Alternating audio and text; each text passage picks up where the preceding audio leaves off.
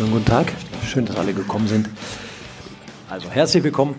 Die Eishockey Show, powered by Sport 1, heute hier live von der ISPO in Düsseldorf. Wir freuen uns sehr. Sprobis. Sprobis. Es soll auf jeden Fall heute über Eishockey gehen und äh, wir begrüßen recht herzlich natürlich äh, Erik Goldmann, fester Bestandteil der Eishockey-Show. Sascha Bandermann ist leider, wie schon gesagt, irgendwo unterwegs und moderiert hier. Und wir haben zwei tolle Gäste. Wir bedanken uns sehr bei Gernot Trippke, dem Geschäftsführer der Deutschen Eishockey-Liga, dass er mitmacht, und äh, Marco Nowak von der Düsseldorfer EG, derzeit äh, verletzter Verteidiger. Vielen Dank schon mal äh, euch fürs Kommen und ähm, damit würde ich sagen, legen wir los mit der Eishockey Show. Unser Thema immer wieder tatsächlich Eishockey. Äh, wir legen wenig Wert tatsächlich auf. Ähm was ist los? Oh, ich wollte mich nur umsetzen. Also was legen wir keinen Wert? Auf was legen wir keinen Wert? Wir legen keinen Wert, dass alles bei uns redaktionell komplett fundiert und fertig ist. das haben, haben die Leute jetzt schon festgestellt. Ja, wir sagen. haben diesen Podcast, man muss es vielleicht auch dazu sagen, wir haben diesen Podcast gegründet, nur weil wir sagen, okay, wir haben... Weg von der Straße. Erstens das. Zweitens, wir sprechen gerne über Eishockey und wir wollen das eigentlich auch so fortsetzen, wie wir das angefangen haben, nämlich wie wenn äh, Rick, Sascha und ich einfach zusammensitzen und uns über Eishockey unterhalten und genauso äh, hoffen wir, dass wir dieses Format auch weiter durchziehen können. Das Problem ist heute hier, wir können nicht so viel trinken, wie wir es sonst machen. Das ist richtig. Das wurde uns untersagt. Ich habe gehört gehabt, hier auf der Veranstaltung, erst ab 17 Uhr gibt es Alkohol, stimmt das? Ja? Das wissen alle wieder nicht. Ja, da frage ich mich jetzt, wie, warum das so ist. Aber gut. Gut. Der Stimmung tut es keinen Abbruch. Siehst du wieder. Man muss ja auch sagen, man, man, muss tatsächlich sagen, was die Leute natürlich nicht sehen können, weil sie nur hören den Podcast, sonst wäre ja kein Podcast, sondern ein Vodcast, habe ich gehört. Das glaube ich, äh, habe ich in meiner Masterclass drüben vorher erzählt.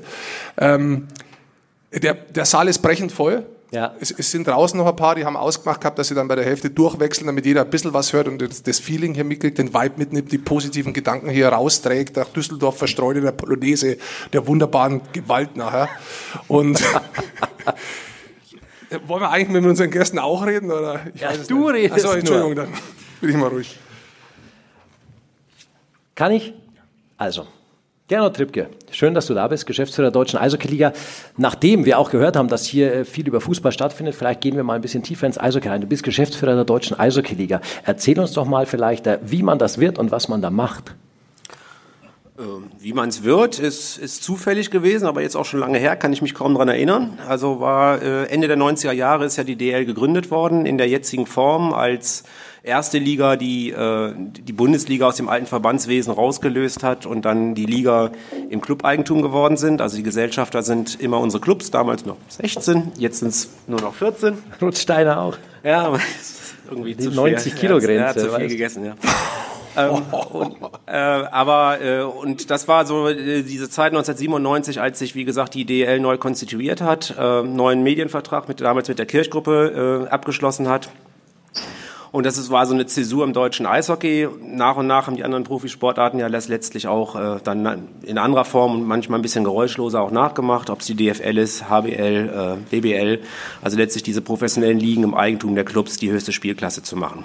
Ich selber habe äh, Jura studiert, habe dann äh, zwei, drei Jahre in der, im Konzern bei der RWE gearbeitet, da haben wir für die Telekommunikation, war aber immer schon seit ich in den Düsseldorfer Raum gezogen bin, Eishockey-Fan. Rating, DEG habe ich nie Karten gekriegt, also war ich mehr bei den Ratinger Löwen.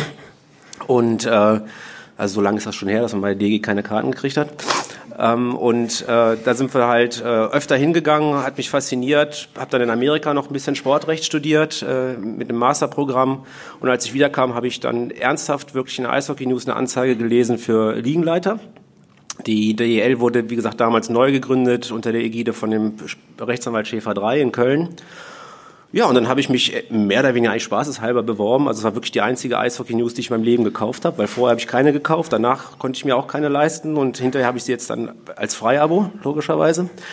Ähm, ja, und habe mich beworben und bin dann äh, angenommen worden, habe dann erst äh, als Liegenleiter gearbeitet, was äh, hauptsächlich auch dann beinhaltete, Spieler zu sperren und damals noch in so einem archaischen System, wie man das früher kannte, also wirklich so staatsanwaltsmäßig. Also ich musste dann für jeden Spieler, der mehr als drei Spiele Sperre kriegen sollte, mussten wir ein Verfahren führen und ich musste den Antrag stellen, wie der Staatsanwalt.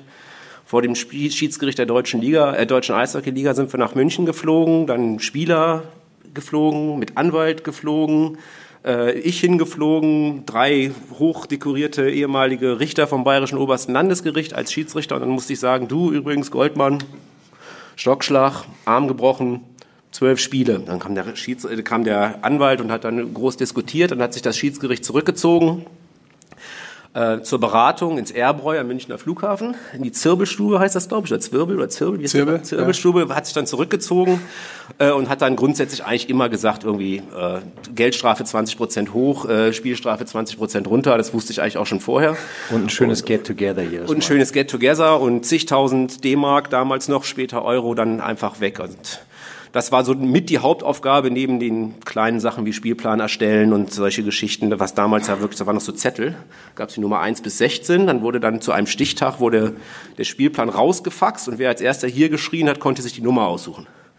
Ja, also es war ganz klassisch, äh, so richtig Tabellen. Ich weiß nicht, wer sowas mal gemacht hat, früher noch für so eine Hobbyrunde oder irgendwie sowas. So war das dann halt auch noch in den 90er Jahren. Dann kam nach und nach dann die, die Multifunktionsarenen. Damals war es aber nur Köln und die haben dann als Erste, die waren panisch und wollten wissen, wann wird es rausgeschickt. Und dann kam so 30 Sekunden später drei weil sie dann irgendwie weniger Spiele irgendwie auf Dienstag verlegen mussten, weil das war total fix.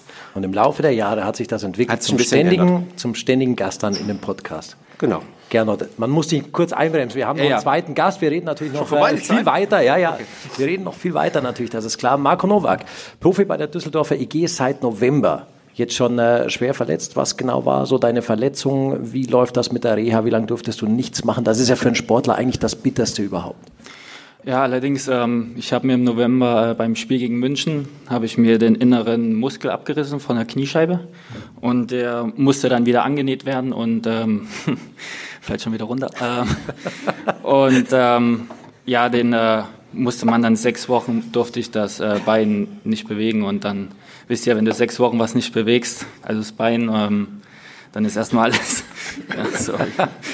ja, äh, dann war äh, alles noch steif und ähm, 5 cm Umfang von, ähm, vom Muskel hat, ist halt geschwunden und äh, ja, seit 1.1. kann ich jetzt wieder anfangen zu trainieren und ähm, jetzt am Samstag kann ich schon mal wieder aufs Eis gehen. Normal war, glaube ich, anvisiert irgendwie acht Wochen oder so, ist doch ein bisschen länger geworden, das Ganze. Ja, also ich weiß nicht, wer das in den Raum gehauen hat. Äh, die Operation, nach der Operation musst du sowieso sechs Wochen nichts machen und dann äh, ganz langsam. Ganz langsam wieder anfangen. Aber ähm, ich habe gutes Haifleisch, sagen die Ärzte, und äh, es sieht sehr gut aus. Jetzt muss man auch sagen, die Verletzung ist wirklich gekommen, wo du vielleicht dein bestes Eishockey gespielt hast. Man hat so das Gefühl gehabt, von der letzten WM hast du unheimlich viel Schwung mitgenommen, hast sehr gute WM gespielt. Du hast in 19 Spielen fast 10 Scorerpunkte gemacht, auch offensiv dieses Jahr in der DL richtig gut gestartet. Kommt eine Verletzung immer zum blöden Zeitpunkt, ist mir auch klar, aber da war es vielleicht wirklich ein sehr blöder Zeitpunkt. Ja, allerdings, aber ähm, äh, ja, war halt, ja. Blöder Zeitpunkt. Also richtig blöder Zeitpunkt, nee. Äh, ja, natürlich war äh, nicht schön, aber ähm, sowas passiert leider. Äh, das ist halt das Berufsrisiko beim äh, Profisportler und ähm, ja gut, ich bin jetzt äh, zum Glück äh, nicht mehr in dem Alter, wo ich mir ähm, so einen großen Kopf mache. Ich denke mal, ich bin jetzt eine gefestigte Größe bei der DEG und ähm, weiß ganz genau, was ich kann und wenn ich wieder zurückkomme, weiß ich auch, dass ich ähm, wieder da angreife, wo ich aufgehört habe. Lass uns noch mal zum aktuellen Geschehen kommen, vielleicht ein bisschen aktuelle Lage in der Liga. Wir bewegen uns zum Saisonendspurt. Gerade Gernot, der Playoffs stehen eigentlich schon. ich habe extra Sakko ausgezogen, aber ist immer noch zu schwer. Beim Rick wüsste ich, dass es der also, Geldbeutel ist. Was ja, der Zuschauer jetzt wieder, nee, der Zuschauer, der Zuhörer, der Zuhörer, der Zuhörer nicht, nicht sieht, ist äh, Gernot Trippke, Trippke oh Gott, Gernot, schwierig. Ähm, vom Gernot, der Stuhl, der geht immer runter. Den haben wir vorher angesägt, das soll ein kleines Zeichen sein. Aktuelle Lage der Liga war aber. Ja. Äh, Hinblick auf die Playoffs. Äh, Kampf um Platz 10. Die ersten 10 in der deutschen Eishockey-Liga dürfen Playoffs spielen. Das heißt, die ersten sechs sind direkt qualifiziert und dann äh, spielen vier weitere Mannschaften noch zwei letzte Playoff-Aspiranten aus. Äh, der Kampf um diese Plätze hat sich enorm zugespitzt. Natürlich jetzt in äh, zehn Spieltage noch zu spielen oder elf. Äh, wie siehst du überhaupt die, die sportliche Lage in der Liga bislang oder in dieser Saison oder gerade zu diesem Zeitpunkt? Ja, äh, kommt mir schon fast blöd vor, aber es ist eigentlich fast wie jedes Jahr glücklicherweise super eng, super spannend. Klar haben wir äh, zwei dominierende Mannschaften in der Liga mit München und Mannheim, aber Straubing ist ganz eng dran. Das sind, glaube ich, die drei die relativ safe sind, auch schon relativ safe die Top 6 eigentlich, eigentlich schon innehaben. Und äh, mit Straubing mit einer riesen, riesen Saison, also ja wirklich ein verhältnismäßig vom Etat kleines Team, die da sich ganz, ganz stark äh, dieses Jahr präsentiert haben und so die Underdog-Rolle spielen. München Mannheim mit den klassischen Favoriten, natürlich auch mit, mit tollen Kader, mit fast nur Nationalspielern und internationalen Topspielern. Ähm, und danach von vier bis mindestens elf wirklich so zwei schlechte Wochen und äh, irgendwie Heimrecht weg, dann auf einmal direkte Qualifikation weg, dann Heimrecht in der, in der ersten Playoff-Runde weg. Also es geht, geht rapzap. Ich glaube, Köln hat jetzt elf Spiele am Stück verloren, waren davor Vierter, noch Mitte Dezember. Und jetzt sind wir Mitte Januar, jetzt sind sie irgendwie Elfter mit sechs Punkten Rückstand schon oder so. Also und jetzt nicht, dass irgendwas Besonderes passiert wäre, nicht zehn Spieler verletzt oder irgendwas, sondern wirklich auch fast jedes Spiel, glaube ich, mit einem Tor oder zwei Toren verloren. Ähm, und das ist eng. Ich glaube, äh, Marco, ihr hattet das, glaube ich, auch so um, um Weihnachten mal rum, wo ihr eine Zeit lang äh, nicht so lange und zum Glück dann auch ab, aber auch so auch fünf, sechs Spiele auf einmal immer ganz knapp verloren habt und deshalb ist das halt brutal spannend jetzt, dass die letzten äh, vier bis sechs Wochen noch, äh, äh, was da passiert, noch, noch elf, zwölf Spieltage und da kann extrem viel passieren, glaube ich, also gerade zwischen vier und elf. Und das Schöne ist halt auch, dass man selbst die Teams, die dann hinten raus äh, 12, 13, 14 sind, luchsen immer noch wieder den, den Clubs die Punkte ab. Und das ist eigentlich, glaube ich, das ganz, ganz Schöne am Eishockey. Egal wer da kommt, am Freitag oder Sonntag, das Spiel ist, ist relativ offen. Also du kannst jetzt irgendwie natürlich viel wetten ist schön und wenn man viel Sponsoring für Wetten hat, aber grundsätzlich ist es echt schwer zu wetten, glaube ich. Marco, du hast es ange, äh, Gernot hat angesprochen, Lage der Kölner Haie, elf Niederlagen in Folge aus Düsseldorfer Sicht, hat man da vielleicht ein äh, kleines Grinsen auf, aber ähm, tatsächlich bei aller sportlichen Rivalität, wie seht ihr, ihr diskutiert das sicher auch in der Mannschaft so, was da bei solchen Clubs, im Moment ist es halt Köln, die da kleine Probleme haben, wie wird das bei euch diskutiert oder wahrgenommen? Ja, natürlich ähm, ist das schon eine große Rivalität, aber ähm, wir wissen alle, was Köln für ein großer Verein ist und ähm, dass eigentlich mit der Mannschaft, die sie haben und ähm, mit dem Trainer Strapp das schon äh, ungewöhnlich ist, dass sie gerade so eine Niederlagenserie gerade haben, äh, ist natürlich ärgerlich, gut für andere Mannschaften wie für uns, aber ähm, es gibt halt Phasen, da äh, ist halt der Wurm drinne. Es war wie gestern gegen Nürnberg, haben eigentlich super gespielt und geführt und dann äh, geht es ganz schnell, dann kriegt man zwei Gegentore und liegt wieder hinten. Ähm, wir kennen es selber, wir hatten äh, nach der Deutschlandpause so eine kleine Krise, wie es schon angesprochen wurde, und äh, man muss sich da einfach rauskämpfen. Da hilft es nichts, wenn äh, alle die Medien und alle anfangen, äh, diesen Verein einfach nach unten zu ziehen und zu sagen, alles ist schlecht. Man muss eher das Gegenteil machen, finde ich. Man müsste sagen, kommt, das nächste Spiel, was wir gewinnen, danach können wir wieder nach oben schauen, aber ähm, man muss da eher positiv rangehen als negativ. Und äh, ich denke mal, Köln wird auch wieder zurückkommen. Es sind noch einige Spiele und äh, die Chance für sie in die Playoffs zu kommen ist immer noch offen. Ist nichts mit Nase bohren, muss man sich halt sportlich wieder richtig auf die Beine stellen. Ja, ich glaube, äh, das ist eins der großen Themen momentan, warum Köln da unten ist. Aber ich glaube, es gibt noch viel größeres Thema momentan, das ganz Eishockey Deutschland wirklich bewegt.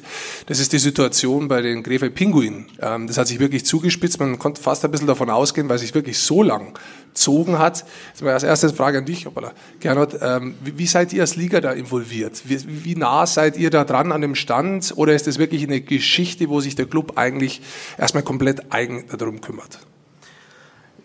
Ja, ich weiß nicht, wie viele Leute jetzt die Hintergründe kennen. Also in Krefeld gibt es ja seit Anfang der Saison eine neue Gesellschafterstruktur mit äh, einem neuen Investor, der von einem äh, Altgesellschafter, ich glaube 45 Prozent der Anteile übernommen hat. Dann noch einen anderen starken Altgesellschafter, der 45 Prozent hat und ein paar einige kleine Sponsoren. Und man hat sich von diesem neuen Investor äh, sicherlich auch äh, Hilfe und äh, finanzielle Unterstützung, sowohl im Sponsoring als auch im, im normalen äh, Tagesgeschäft äh, frisches Geld erhofft. Das ist offensichtlich nicht gekommen und darüber ist dann jetzt natürlich zwischen den Gesellschaftern so ein, ich sag mal, ja, Streit entbrannt. Und äh, das ist natürlich eine ganz, ganz blöde Situation, wenn du innerhalb eines Clubs zwei Lager hast und die sich eigentlich gegenseitig lähmen, weil der eine sagt, ich will nicht, der andere sagt, ja, wenn du nicht machst, mache ich nicht oder solange du da bist, mache ich nicht. Und das ist so ein bisschen die Situation, die wir da haben. Wir können das natürlich auch nur am beobachten, wir können das schwer moderieren, da, da ist halt auch kein, kein Wunsch da, sondern das ist eine interne Gesellschafterstreitigkeit, aber die uns natürlich als Liga und auch die anderen Clubs immer wieder betrifft, weil wenn es immer wieder durch die Medien geht und wir wissen nicht, wie es weitergeht und die haben da gestritten und äh, ist halt sehr, sehr schwer, äh, da was zu machen. Erklär mir ganz grund grundsätzlich. Also es steht eine Insolvenz im Raum, dass der Club äh, insolvent geht. Jetzt gibt es ja da deutliche Unterschiede. Also Insolvenzeröffnung, Insolvenz kann man anmelden und was weiß ich was alles. Was hätte das für Folgen auch für die Krefeld Pinguine in der deutschen Eishockey-Liga? Also es gibt verschiedene Formen der Insolvenz, dann auch wie man es macht, mit Planinsolvenz und äh, mit, mit in der Eigenverwaltung etc. Aber grundsätzlich die Faustregel beim Eishockey ist, wenn du Insolvenz anmeldest und nicht innerhalb von zwei Wochen vor Ende der Hauptrunde, also jetzt, das wäre dann ungefähr Ende Februar, aus der Insolvenz wieder raus bist, dann bist du erstmal von den Playoffs ausgeschlossen. Also das ist bei uns erstmal so die, die erste Bremse äh, oder die erste Sanktion. Im Fußball ist es, glaube ich, so, dass man da neun Punkte abgezogen kriegt, was dann manchmal vielleicht gar nichts ausmacht. Äh, äh, bei uns ist es schon mal so, dass erstmal ja auch, auch aus, aus Fairplay-Gründen den anderen Clubs gegenüber gesagt wird, also Playoffs spielt ihr schon mal nicht mit wenn das passiert. Die zweite Stufe ist halt, da will ich aber gar nicht dran denken, das kann ich mir auch nicht vorstellen, sie würden zwei Spiele nicht antreten, wegen der Insolvenz oder unabhängig davon, dann würden sie vom Spielbetrieb ausgeschlossen werden und auch alle Spiele müssten annulliert werden. Äh, das ist aber ein Horrorszenario und ich glaube auch nicht, dass das passieren wird. Also jeder, selbst wenn es dann irgendwann dazu kommen sollte, dass ein Insolvenzverwalter da das Ruder übernimmt, wird der sicherlich den Spielbetrieb weiter betreiben. Sodass ich davon ausgehe, dass sie die Hauptrunde auf jeden Fall spielen werden. Und dann ist der nächste Punkt, äh, wenn das Verfahren jetzt länger dauern würde, dann haben Sie bis zu drei Monate Zeit, das Verfahren abzuschließen, aber maximal bis zum 24. Mai, äh, äh, weil da der Stichtag für unsere neue Lizenzantragsphase ist. Und da müssen Sie aus dem, aus dem Insolvenzverfahren raus sein. Sind Sie das nicht, könnten die Gesellschafter der anderen Clubs sie äh, ausschließen als Gesellschafter und auch die Lizenz kündigen. Also das heißt, es ist keine, keine kein Automatismus. Also der Automatismus ist nur, wenn sie noch im Insolvenzverfahren sind, dass sie aus den Playoffs raus sind. Das ist der Automatismus. Das andere ist eine Kann-Vorschrift und da wird man sicherlich auch gucken, äh, was ja immer der Hintergrund der Sache ist. Äh, äh, schaffen sie da, sich damit irgendwelche Vorteile letztlich. Ne? Also wenn sie dann irgendwie ein paar hunderttausend Euro irgendwie aus dem Weg räumen, in der jetzigen Saison hilft es ihnen vielleicht nichts, aber auch in der Zukunft äh, äh, dann haben sie einen Wettbewerbsvorteil und da kommen wir auch wahrscheinlich zum nächsten Thema, irgendwie Auf- und Abstieg. Da werden natürlich die anderen mit Argus-Augen drauf achten, dass da alle mit dem gleichen, äh, vom gleichen Startpunkt aus losgehen. Da kommen wir gleich drauf. Aber vielleicht noch eine Frage zu dir, Marco. Ich weiß, du spielst beim anderen Club, aber trotzdem, wie beobachtet man das? Man hat ja, man ist ja oft gut befreundet in der Liga auch. Wie, wie nehmt ihr das auf, was da in Krefeld momentan los ist? Ja, es ist natürlich nicht schön. Ich denke mal, Krefeld ist ein Verein, der gehört in die DEL und ist auch ein Traditionsverein. Wir wissen ja selber, dass es schon äh, viele Jahre bei Krefeld so ist, dass sie jedes Jahr wieder drum kämpfen, dass sie ähm, in der Liga bestehen können. Und ähm, ich hoffe nur, oder wir hoffen alle, denke ich, dass äh, da noch zu einer Einigung kommt, wo man sagen kann, jetzt kann mal Krefeld vielleicht die nächsten Jahre ein bisschen aufatmen und äh, in der Liga weiter bestehen. Weil da kommen wir zu dem Thema, das du angesprochen hast, nämlich Auf- und Abstieg. Ähm, denn sollte ein Club rausfallen, wäre ja ein Platz vakant in der nächsten Saison nur das Szenario angenommen. Und ab der nächsten Saison, Gernot, gibt es ja nach langer, langer Zeit, ist zumindest beschlossen, wieder einen sportlichen Auf- und Abstieg aus der DEL bzw. in die DEL. Ähm, würde es zum Beispiel auch ein Szenario geben, wir sagen mal, Krefeld stiege jetzt aus nach der Saison oder beantragt keine Lizenz, dass man für dieses Jahr, für das nächste Jahr dann vielleicht den Platz gar nicht vergibt und dann sagt, dann gibt es keinen sportlichen Absteiger, sondern nur einen Aufsteiger? Ist da irgendwas schon angedacht? Wird schon äh, da ein paar Szenarien durchgespielt? Also die Faustregel ist von den aktuellen oder für diesen aktuellen Sommer ist, dass wenn äh, irgendein Club, der sportlich qualifiziert ist, was erstmal ja alle 14 sind, äh, aus irgendwelchen Gründen keine Lizenz beantragt oder keine Lizenz kriegt, äh, es eine Nachrückerregelung gibt. Ähm, die Nachrückerregelung ist so, dass sich dieserjenige Nachrücker auch bis 15. Februar bei uns gemeldet haben muss, also in der Regel Zweitligaklubs. Äh, und dann geht es nach äh, Erster der zweiten Liga, Zweiter, der, also wer auch immer der der Beste war, Erster oder Zweiter, haben, werden quasi prioritär geprüft. Und wenn beide, weder Meister noch Vizemeister, einen Antrag gestellt hatten, dann können wir den Platz frei vergeben. Ich gehe auch davon aus, dass wir ihn dann vergeben würden. Was dann wieder bedeutet, klar, dass das dann, äh, äh, aber und die normale sportliche Verzahnung fängt dann ja eh erst im Sommer 21 an. Und diese sportliche Verzahnung, wie ist das dann geregelt? Ich meine, äh, man kennt sich natürlich im Fußball in allen, fast allen Sportarten in Deutschland mit Auf- und Abstieg aus. Im Eishockey hat man das ja mittlerweile fast, äh, fast schon vergessen, wie das tatsächlich dann äh, funktioniert, sportlicher Auf- und Abstieg. Wie wird das funktionieren in der deutschen Eishockey-Liga? Die sportliche Verzahnung ist eigentlich relativ einfach. Meister der zweiten Liga steigt auf, letzter der Hauptrunde der DL steigt ab. Das, das ist so mal die, die Theorie und die im Idealfall auch funktioniert das Aber ist halt, dass wir gewisse Vorgaben haben, wie es, glaube ich, auch in allen Ligen der Welt üblich ist, dass, dass natürlich äh, äh, irgendwelche ja, Kriterien äh, erfüllt werden müssen für denjenigen, der aufsteigt. Und das heißt, der Meister muss sich auch vor dieser potenziellen Aufstiegssaison bei uns schon mal grundsätzlich beworben haben. Äh, er muss die äh, äh Geldzahlung von 800.000 Euro besichert haben, nicht zahlen, aber besichert haben, die er an, im Fall eines Aufstiegs an den Absteiger zahlen muss, weil es bei uns halt ein Gesellschaftsaustausch ist. Äh, äh, und er muss ein entsprechendes Stadion nachgewiesen haben. Das sind momentan, René ist hier, momentan sind es, glaube ich, vier oder fünf, die es haben. Zwei potenzielle, die noch in der Oberliga sind. Und wenn sie theoretisch aufsteigen und durchmarsch, gibt es nochmal zwei. Also von daher ist das schon in gewisser Weise ein bisschen eingeschränkt, äh, dass da jetzt im Prinzip nicht alle Zweitliga-Clubs einfach auch aus den infrastrukturellen Gründen aufsteigen können. Aber da, sonst ist es halt letztlich so, wenn einer von diesen Clubs, die sich beworben haben und einer von diesen vier, fünf Clubs äh, äh dann Meister wird, dann würde er den Tabellenletzten der DL ersetzen. Marco, ihr als Spieler, deine Generation, ihr kennt das gar nicht mehr, diesen sportlichen Auf- und Abstieg in der deutschen Eishockey-Liga. Habt ihr das auch diskutiert, dass das wieder eingeführt wird? Oder ist das so ein Szenario, wo ihr erstmal sagt, okay, wir lassen erstmal kommen? Nee, na klar spricht man drüber. Ich denke mal, für die Zuschauer ist es natürlich äh, ähm, interessanter, dass es natürlich einen Auf- und Abstieg gibt, weil ähm, so kann ja jeder äh, doof gesagt letzter werden und bleibt trotzdem in der, in der ersten Liga. Aber ähm, wie gesagt, es ist halt, hat ja viel Finanzielles zu tun, ob jetzt jeder Zweitligaverein, wie wir jetzt hören, nur fünf können das. Ähm, und dann wird zum Beispiel einer, sagen wir mal jetzt Grimmitschau oder etc., die es vielleicht nicht können, werden Erster und ähm, schaffen es einfach nicht hochzukommen, weil sie einfach die finanziellen Mittel nicht haben, ist es dann schon auf eine Art und Weise schade. Aber ähm, ich denke mal, in den nächsten Jahren wird sich da eine Regelung finden und äh, wenn das dann äh, soweit ist, dann hoffen wir natürlich, dass dann jeder in die erste Liga aufsteigen kann. Der Wunsch ist ja auch letztlich, dass der Anreiz, aufsteigen zu können, auch an den Standorten der zweiten Liga, äh, äh, dafür sorgt, dass die Infrastruktur verbessert wird, dass die Sponsorenstruktur, dass da ein paar Leute auch nicht nur irgendwie, ja, ja, wenn wir aufsteigen, sondern dass sie dann wirklich auch mal äh, sich zu den Clubs bekennen müssen und äh, äh weil in der idealen Welt sollten eigentlich irgendwann mal alle 14 Zweitliga-Clubs auch Aufstiegsaspiranten sein.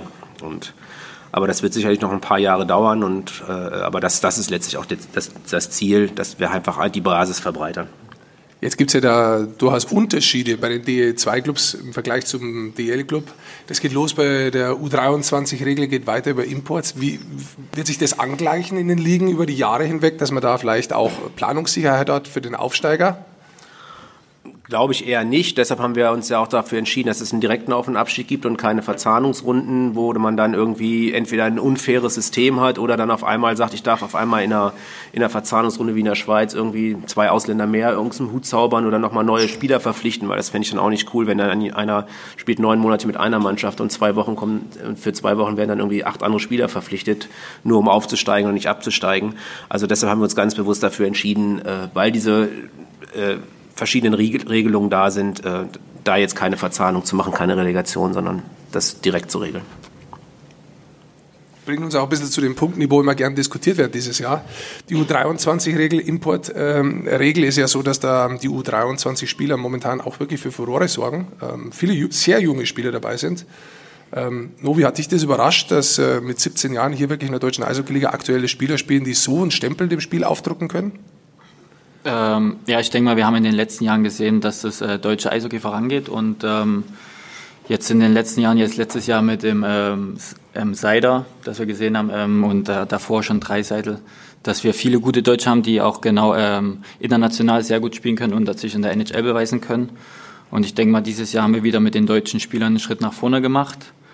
die U23-Regel, ja, die ist, finde ich, auf einer Seite schon gut. Nur ab und zu ist es dann schlecht für andere Spieler, die zum Beispiel gute dritte, vierte Reihe Spieler sind, die zum Beispiel in Unterzahl sehr wichtig sind, die dadurch aber durch die Regel vielleicht dann keinen Platz mehr einfach in der DEL finden und ähm, dadurch, dass halt dann junge Deutsche wieder hochkommen müssen. Aber ähm, ich denke mal im Großen und Ganzen äh, sehen wir schon einen Fortschritt, dass wir äh, ein sehr gutes deutsches Eishockey bringen. Gernot, ist es nicht schade, dass man eine Regel dafür einführen muss, damit junge deutsche Spieler gefördert werden? Sollte es nicht selbstverständlich von den Clubs sein, junge Talente einfach einzubauen? In der heilen Welt ja, aber wir haben es halt einfach gemerkt, dass dieser sanfte Druck oder auch nicht so sanfte Druck nötig ist. Wir hatten ja bis, ich glaube, 2010, 11 eine ähnliche Regelung, die, die sich auch gut, gut gemacht hat, wo halt auch, ich glaube, mehr oder weniger deine Generation oder so jetzt irgendwie auch oft noch in die Liga mitgekommen sind, was man dann aus den Augen verloren hat. Dann hieß es mal kurzfristig bei den sportlichen Leitern, ah ja, die Jungs, die werden halt irgendwie alle verhältnismäßig zu teuer äh, äh, und hat dann gesagt, wir müssen die, wir brauchen das auch nicht, soll nur nach Leistung gehen. Und dann ist es natürlich einfach, dann irgendwie einen fertigen und einen älteren Spieler zu holen. Und dann ist aber passiert, dass dann gerade die Ergänzungsspieler auch dann die Kosten letztlich explodiert sind.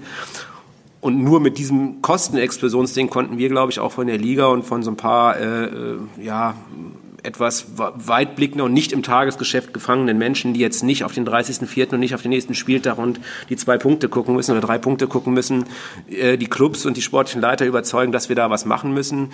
Äh, wir haben vor, glaube ich, zehn Jahren ungefähr äh, realisiert, dass im Nachwuchsbereich vieles im Argen liegt haben versucht, erst von der Liga und dann auch nachher in Zusammenarbeit mit dem DEB äh, äh, da einige Anstrengungen zu unternehmen. Dann haben wir jetzt, glaube ich, vor drei, vier Jahren gemerkt, da passiert was, da kommt was. Äh, aber irgendwie haben wir da so ein, so ein Bottleneck und es ist halt immer noch einfacher, einen fertigen Spieler, ob es jetzt ein Deutscher oder Ausländer ist. Ich hole halt als lieber einen irgendwie 27-Jährigen, äh, wenn ich darf und kann und mache mir gar keine Gedanken darüber, ob der 18- oder 19-Jährige ran, rangeführt werden kann. Äh, und da müssen wir die Clubs, glaube ich, so ein bisschen zu ihrem Glück zwingen. Es ist jetzt das Spielermaterial da. Wir haben jetzt auch dieses Jahr, glaube ich, gerade einen super Jahrgang mit denen. Also es wird auch nicht jedes Jahr so sein, dass wir irgendwie drei, drei First- oder Second-Round Draft-Picks da haben, die mit 17, 18 bei Top-Mannschaften in den, in den Top-Reihen spielen. Aber auch, da sind noch viele andere, die jetzt nicht zu diesen drei gehören, die jetzt wirklich in diesem Jahr gute Rollen spielen, ihre sechs, sieben, acht, zehn Minuten Eiszeit bekommen.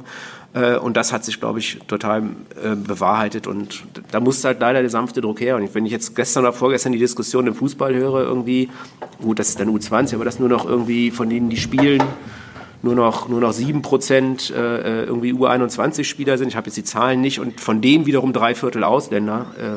Dann ist das natürlich auch schon in einem Land, wo sechs Millionen Fußballer sind. Das muss man immer sehen im Eishockey. Wir haben eine Profiliga, wir haben zwei Profiligen, wir haben viele professionelle oder semi-professionelle Oberligamannschaften, wo auch noch die Jungs vom Eishockey leben können und wollen.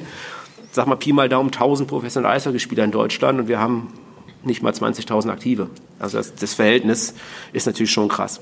Es bringt ja, wie du gerade gesagt hast, sehr viele junge Spieler rein im Markt, die sich auch gut entwickeln. Das ist auch das Ziel und man sieht es ja auch schon. Ist dann in Zukunft vielleicht der logische Schritt, dass die Imports weniger werden?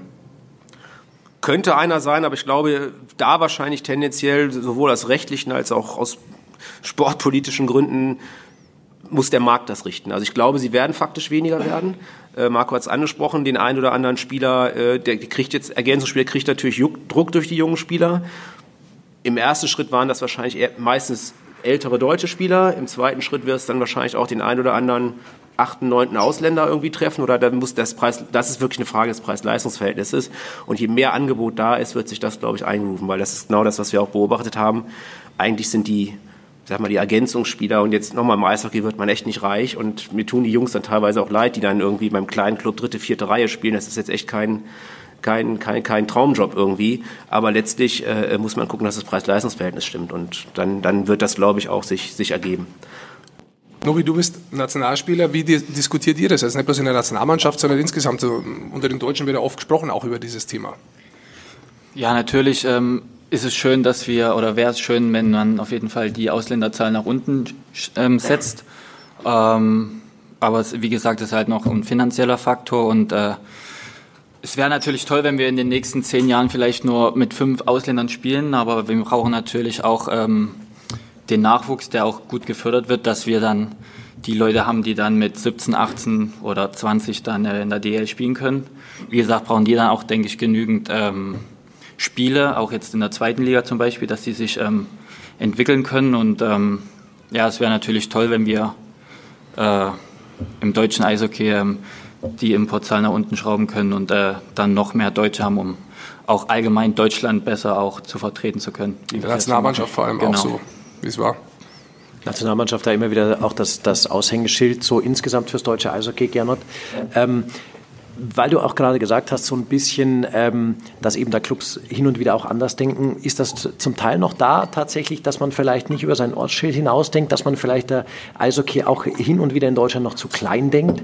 Ich glaube, das ist kein Eishockey-Problem. Wenn ich mir Fußball-Bundesliga angucke, dann ist, glaube ich, auch wahrscheinlich fast jedem Fußball-Bundesliga-Trainer die Nationalmannschaft relativ egal. Oder zumindest wird es dann interessant, wenn er seine sportlichen Ziele zu Hause äh, hat. Und ja, gestern Abend irgendwie der Trainer des Jahres in Düsseldorf, dem ist die Nationalmannschaft auch wurscht. Aber also von daher. Äh, der nicht mehr da ist. Der nicht mehr da ist, deshalb. Und deshalb sagt er, gut, also der wird sich den Kopf nicht darüber zerbrochen haben. Aber, also ich, aber ich, dennoch, ich glaube, dennoch weiß man ja, dass die Nationalmannschaft schon das Aushängeschild vom, vom Sport dann insgesamt natürlich auch immer ist. Ja, aber es ist Flankenschutz. Es ist, es ist nicht Kerngeschäft eines Profiklubs irgendwie. Und das ist, das, das muss man halt schon wirklich sehen. Also sowohl gedanklich und in der Kurzfristigkeit der Denke, die du als Trainer, als sportlicher Leiter haben musst, äh, bist du immer schön, wenn du im Mai dann im Workshop sitzt, dann kannst du ans deutsche Eishockey denken und wenn dann der Gesellschafter sagt, übrigens in Köln, wir sind Elfter, was ist denn jetzt irgendwie? Dann sagt er, ja, hm, äh, ich wollte aber ans deutsche Eishockey denken irgendwie, ne?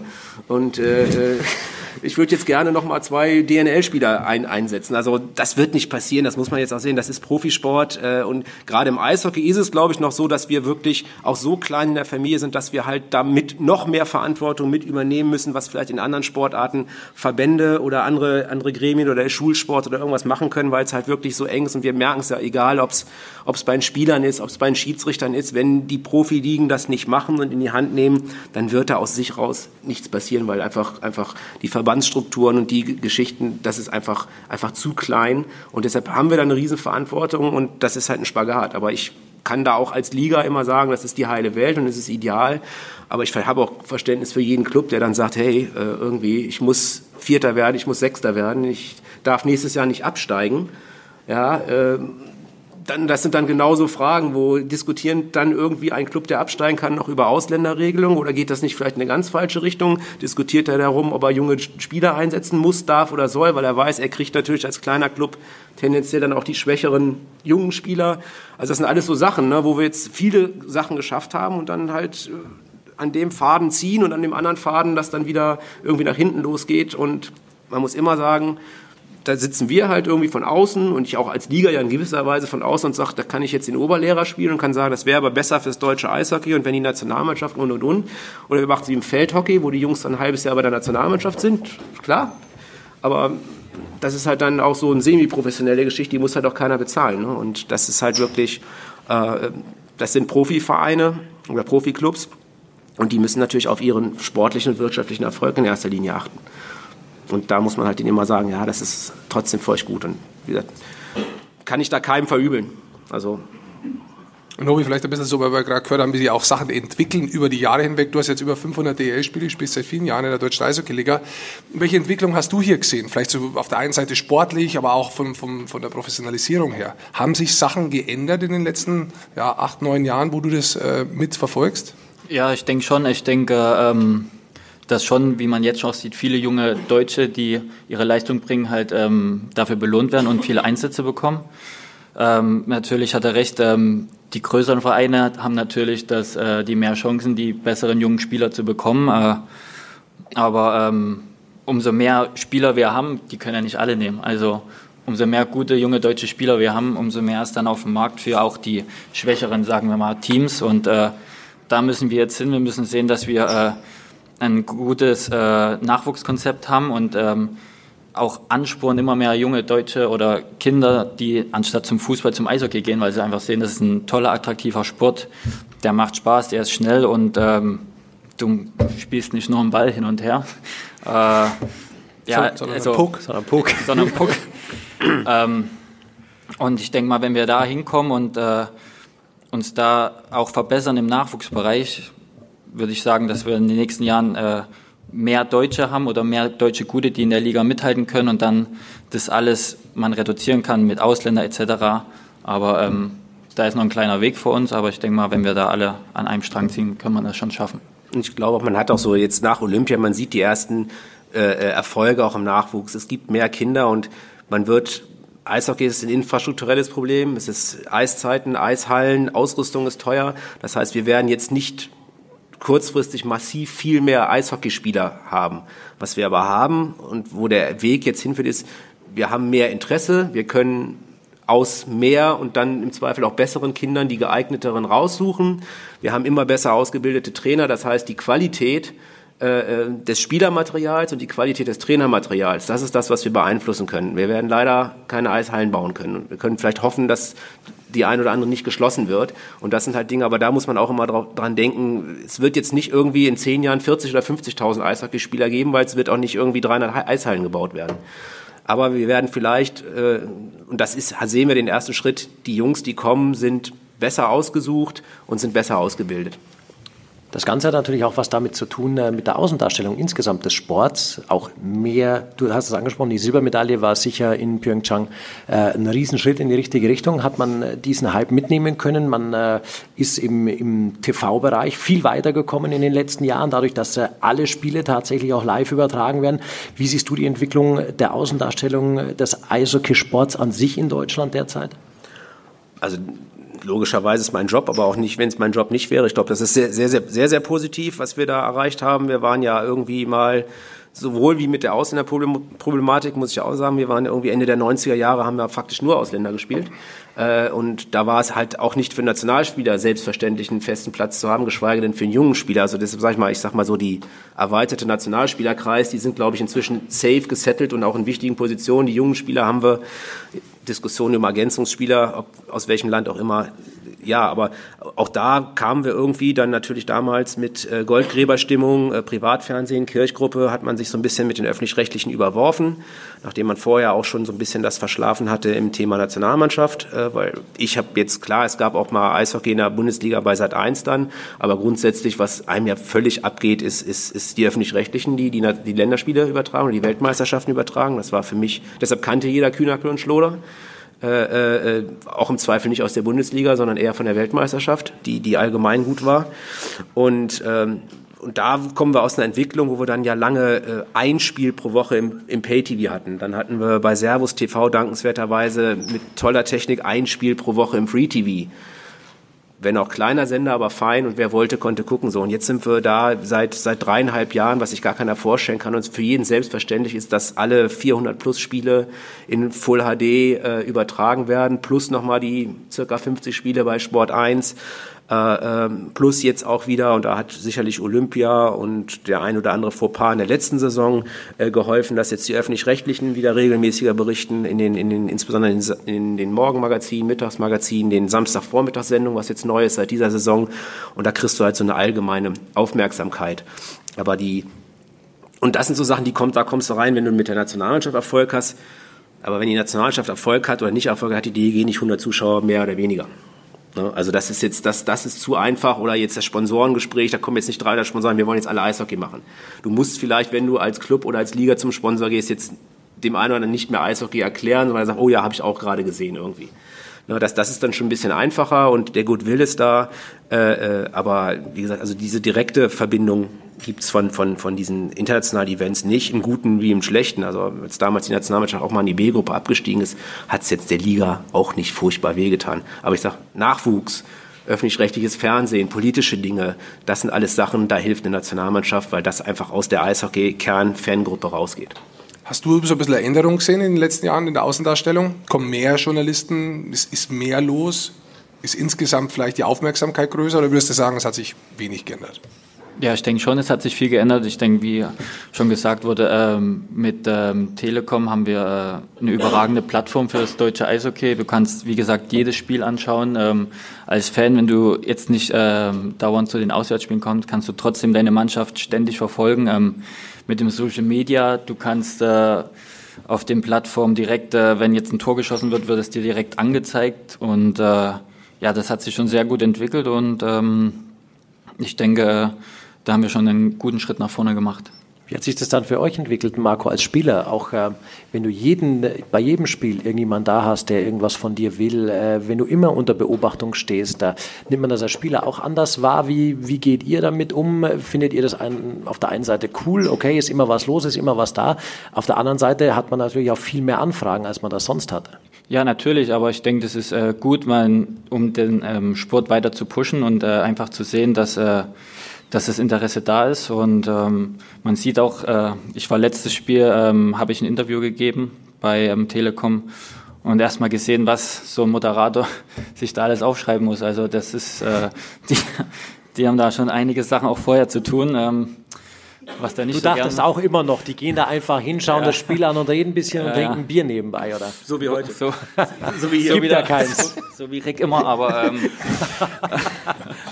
ähm, nein, aber wie gesagt, da sieht man auch, dass auch die Moderatoren sich da ähm, jede Woche ähm, auf Deutsch gesagt den Arsch aufreißen, um dann auch den Zuschauern jede Kleinigkeit zu vermitteln. Und ähm, so macht das, denke ich, auch mehr Spaß den Zuschauern, wenn sie dann sehen, ah, okay, der hat jetzt äh, letzte Woche da zwei Tore geschossen oder dies und das, äh, dass man auch äh, selber die, die Spieler kennenlernt und äh, mit den, ähm, mit den ähm, äh, Powerbricks, mit den ähm, Interviews auf dem Eis, finde ich auch eine tolle Sache, dass man da näher am Spieler dran ist und äh, ich finde, das medial hat sich das sehr gut entwickelt. Da muss man auch echt nochmal einen Riesendank an, an Telekom machen, weil die wirklich sowohl redaktionell als auch produktionstechnisch einen unheimlichen Aufwand betreiben und für immer noch natürlich eine verhältnismäßig kleine Sportart und Gruppe, aber ich meine, also und Eishockey ist in der Regel teurer zu produzieren als jede andere Sportart ne? und, und, und aufwendiger. Das fängt bei den Clubs an, ob es jetzt die Ausrüstung und die Eiszeit und sonst was und die Reisekosten sind, äh, äh, äh, aber auch, auch bei, bei, bei den Mediapartnern, das ist echt aufwendig und ein Riesenaufwand, der da betrieben wird und da muss man halt auch echt, echt dankbar sein und letztlich auch diese ganzen Bilder, wie du richtig sagst, dann natürlich auch für die neuen Medien, für Social Media dann zur Verfügung stehen, weil wir haben es jetzt halt von 500 Spielen und nicht von 50 Spielen. Wir haben Großteil der Rechte daran. Das heißt, damit können die Spieler, damit können die Clubs, damit kann die Liga natürlich auch was anfangen und damit viel, viel mehr Kommunikation betreiben. Und das ist halt irgendwie ja, ohne die Bewegtbilder ist das alles nur noch halb so sexy. Auch wir vom äh, Eishockey Show Podcast von Sport 1 freuen uns natürlich, dass die Telekom das gut macht, weil es wichtig ist, dass insgesamt das Eishockey äh, gut dasteht. Sport 1 zeigt es ja auch. Ja, genau. Ähm, äh, weißt du eigentlich, dass sich viel tut, auch in der Liga, dass auch da der Professionalisierungsgrad eigentlich weiter voranschreitet? Wusstest du zum Beispiel, dass es in hm, jetzt weiß ich gar nicht, Neues, ist, Neues danke, das Game Center gibt dieses Jahr. Und was machen die da? Ich kenne das Game Center, ja. Kennst du es wirklich? Mhm. Woher? Äh, es wurde uns beim, äh, bei der jährlichen Versammlung äh, vorgestellt und ähm, ja, das genau, heißt, das, ist, das sind viele Bildschirme. nee, also quasi, ähm, jetzt muss ich nochmal kurz.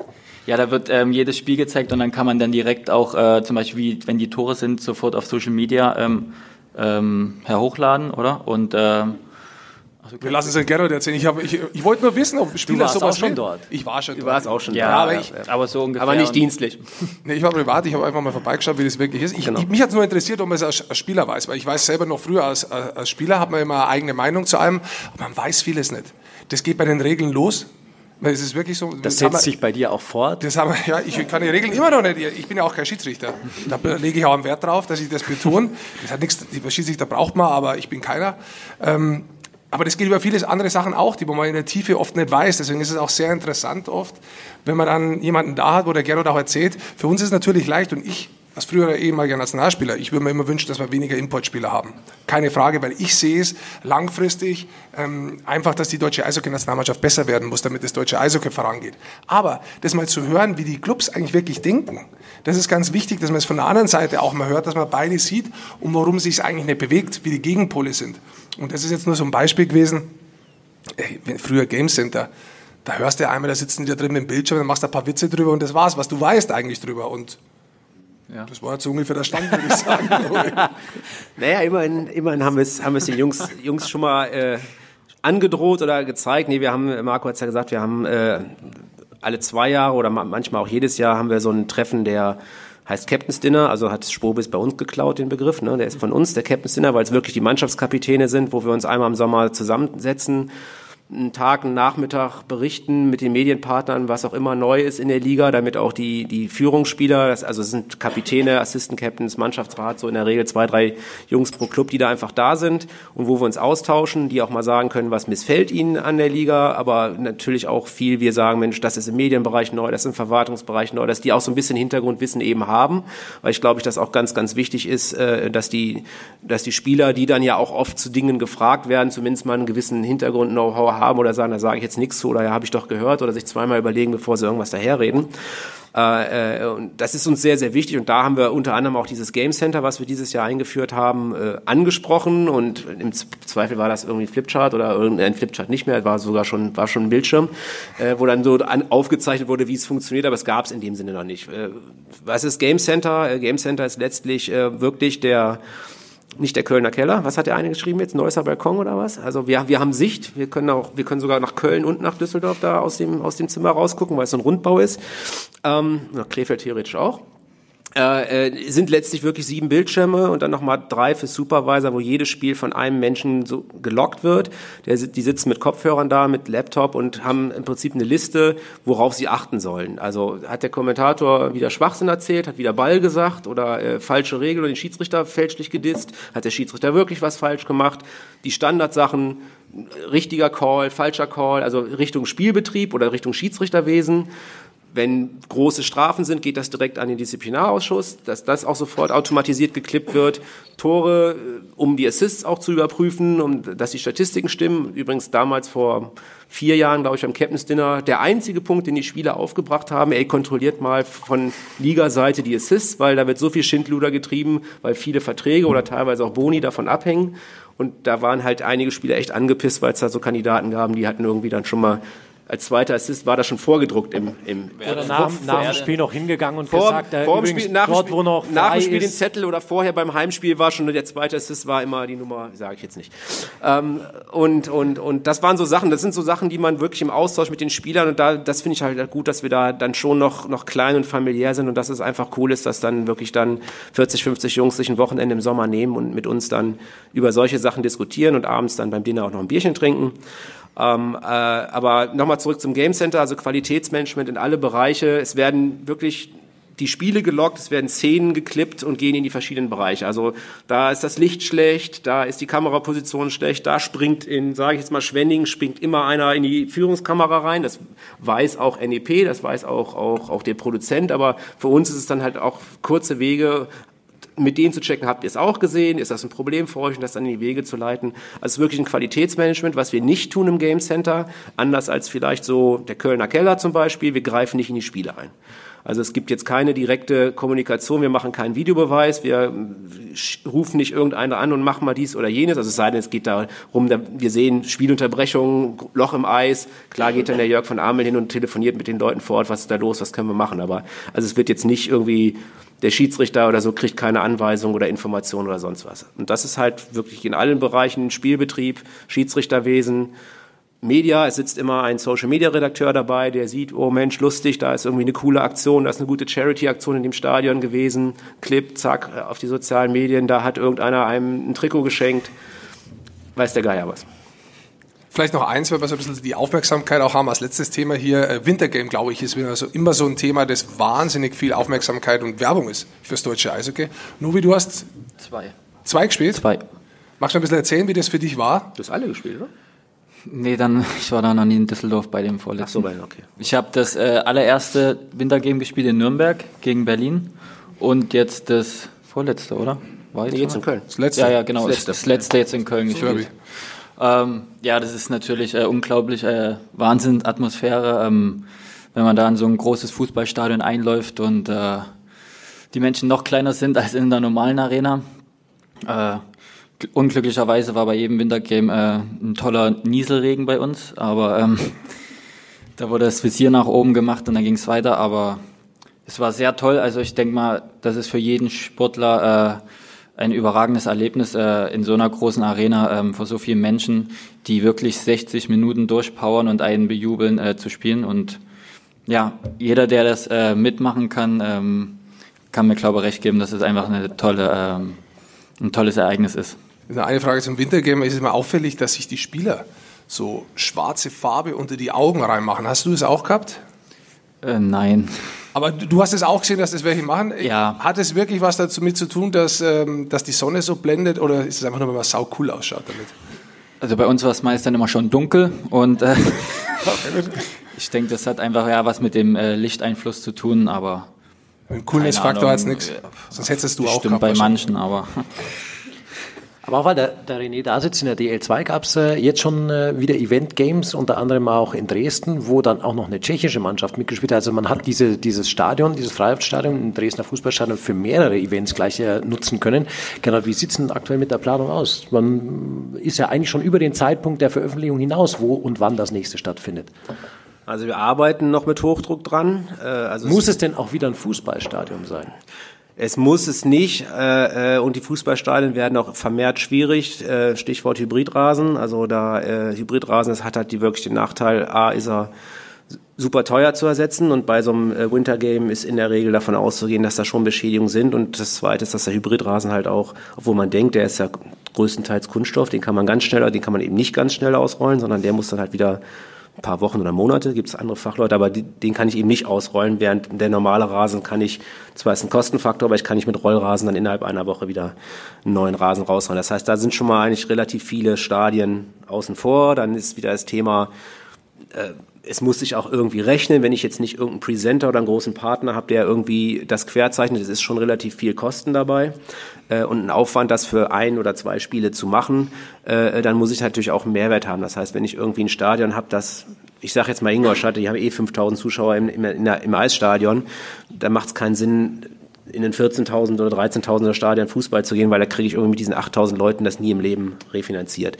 Also das sind schon ein paar äh, Restriktionen. Von daher ist und ein ganz neues Tragrohrstadion oder irgendwas oder andere Locations zu bauen, ist oft echt schwierig von den Sichtwegen und Sicherheitsbedenken, das dann für so ein One-Off-Event zu machen. Also da gab es schon viele Ideen, Skisprungschanzen und, und weiß der Geier was, Biathlon, äh, äh aber so richtig ein Business Case wurde daraus nicht. Also das wird dann echt nur funktionieren, wenn einer marketingmäßig echt will diesen Event und, und, und, und, und hau dann da was rein. Wenn es sich wirklich über Zuschauereinnahmen letztlich refinanzieren muss, dann bleiben nur Fußballstadien und da halt in der Regel leider immer weniger durch die Hybrid. Und wie sieht's denn jetzt aus?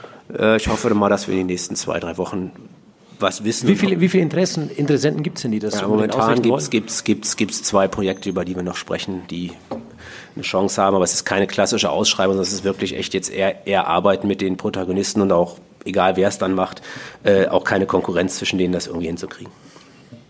Vielleicht zu Schluss noch, äh, Nobi, wie schaut es bei dir aus? Du hast es am Anfang schon gesagt, du gehst jetzt aufs Eis, es ist dann auch im Februar der Break. Gibt es da schon so einen kleinen Plan, wie es bei dir und der DEG weitergeht?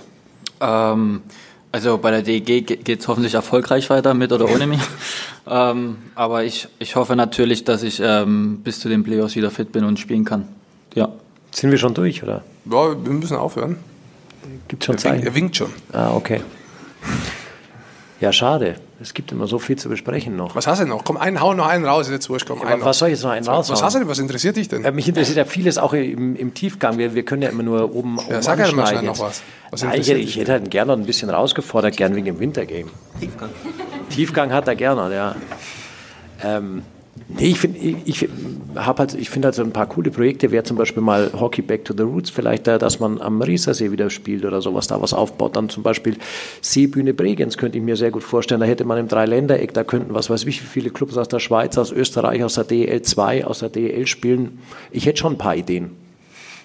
Ja, du, die gibt's auch. Wenn ihr welche braucht. Ja, die, nee, die Ideen sind ja auch äh, schön, aber da musst du halt immer sagen, wenn wir ein Freundschaftsspiel machen, funktioniert eigentlich nicht, haben wir gemerkt, mit All-Star-Spiel, mit sonst was. Du musst ein echtes Ligaspiel machen. Wenn du ein echtes Ligaspiel machst, dann ist es halt dann doch schwierig, auf dem See zu spielen irgendwie. Ne? Also da, dann ist das die, ist der Wettbewerb doch ein wenig verzerrt und dann hast du halt Sachen, ja, ich kann auf der Zugspitze spielen, kann da sogar eine Eisscheune aufbauen. Es geht, dann, es geht dann, dann um die Location, weißt du? Man, ja, aber dann schreiben drei Millionen Fans, aber warum durften da 500 Vips hin und eigentlich wollten 50.000 Leute dahin und ihr macht jetzt irgendwie eine Exklusivveranstaltung für irgendeinen Sponsor. Ich überlege also, mir weitere Locations. Überleg dir weitere Locations. Da melden wir uns wieder. genau auf dem Sender. Gut. Gut, dann sagen wir Danke an die Spobis, dass sie uns äh, erduldet hat hier. Vielen Dank, dass wir unseren Podcast hier präsentieren und machen durften. Vielen Dank an unsere Gäste, an Marco Nowak von der DEG, an Gernot Trippke von der Deutschen Eishockey-Liga, André Goldmann fürs Kommen. Herzlichen Dank. Das war die Eishockey-Show powered by Sport 1 live von der Spobis. Vielen Dank.